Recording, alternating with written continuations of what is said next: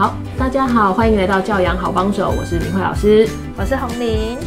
好，最近啊，因为疫情的关系，大家都在家里面。昨天呢，有一个家长跟我说，哦，他因为呢放假太久了，就去整理孩子的书包，就还打开孩子的书包，天呐，书包里面全部都是满满的东西耶，也太恐怖了吧！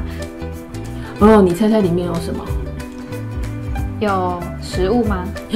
对了，所以他吓坏了，里面有腐烂掉的食物，还有各式各样的小垃圾，真的很崩溃，这样真的会很崩溃。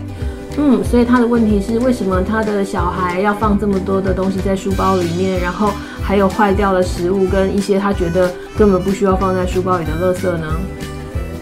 嗯，不知道大家的呃，在帮孩子整理书包或者是抽屉。书柜的抽屉的时候有没有这个发现？嗯，这当你发现的时候真的是太太太可怕了。那呃，这个家长呢，他一样就被吓到，所以他想问问我们，哎，为什么孩子会喜欢把垃圾收集起来呢？其实啊，收集东西啊是人的本能，就像我们会收集邮票啊，或者是红林教练，你喜欢收集什么呢？我喜欢收集明信片。好啊，每个人都喜欢收集一些东西。那在小朋友小时候也是一样的，他们会把他们觉得有价值的东西收集起来。呃，所以当孩子看到这个东西，他觉得他可能会有用，所以就把它收集起来喽。OK，那所以家长也可以呃问问看自己会不会平常有收集什么东西的习惯。那呃孩子很常收集我们看起来是没有价值的东西，但其实对他们来说还蛮重要的哦。嗯，为了避免这种状况呢，我们可以给他们一些收集的小盒子，让他们把喜欢的东西收集在盒子里面，而不是收集在书包里。OK，嗯，可能也会需要我们协助他们理清那个每个不同的工具的功能，然后有专门收集东西的盒子，有上学的书包，那这些不同想要收集的东西可以分，嗯，也协助他们学习分类这件事。嗯，红玲讲的很好，分类这件事很重要，是要从小学习的，因为他们捡到的时候，他们就觉得这是我想要的东西，所以把想要的东西都全部收集在一起了。可是就没有时间想一想，我为什么要收集这些东西？这些东西到底有没有用？啊，就是先把它收起来了。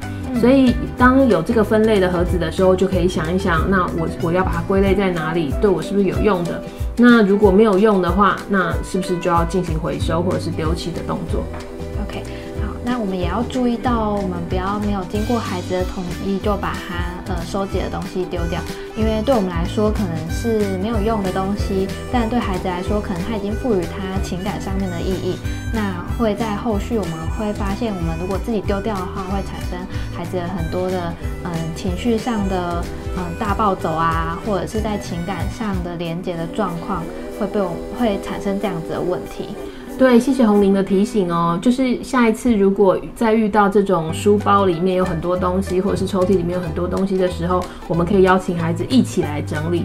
这个时候也可以听听孩子当时在捡这个东西的时候的心情，或者是他为什么会忘记这个食物放在书包里面。呃，也许他那天考试很紧张，也许那一天发生了一些事情，他忘记拿出来了。嗯，好，我们也可以因此收集到很多孩子的小故事哦。对呀，在他生活上，什么事情让他紧张？什么事情会让他忘记？那呃，为什么食物在里面他忘记了呢？是不是有更吸引他的事情？那当然，如果孩子的这个收集的状况越来越严重，举例来说，虽然你们经过了分类，然后也进行了小盒子，可是他会收一直无穷无尽的一直收集东西的时候，这时候我们可能要稍微注意一下，我们可能要觉察到背后是不是有什么意义。比如说，嗯，他有某个层面的不安全感吗？那我们可以怎么协助他呢？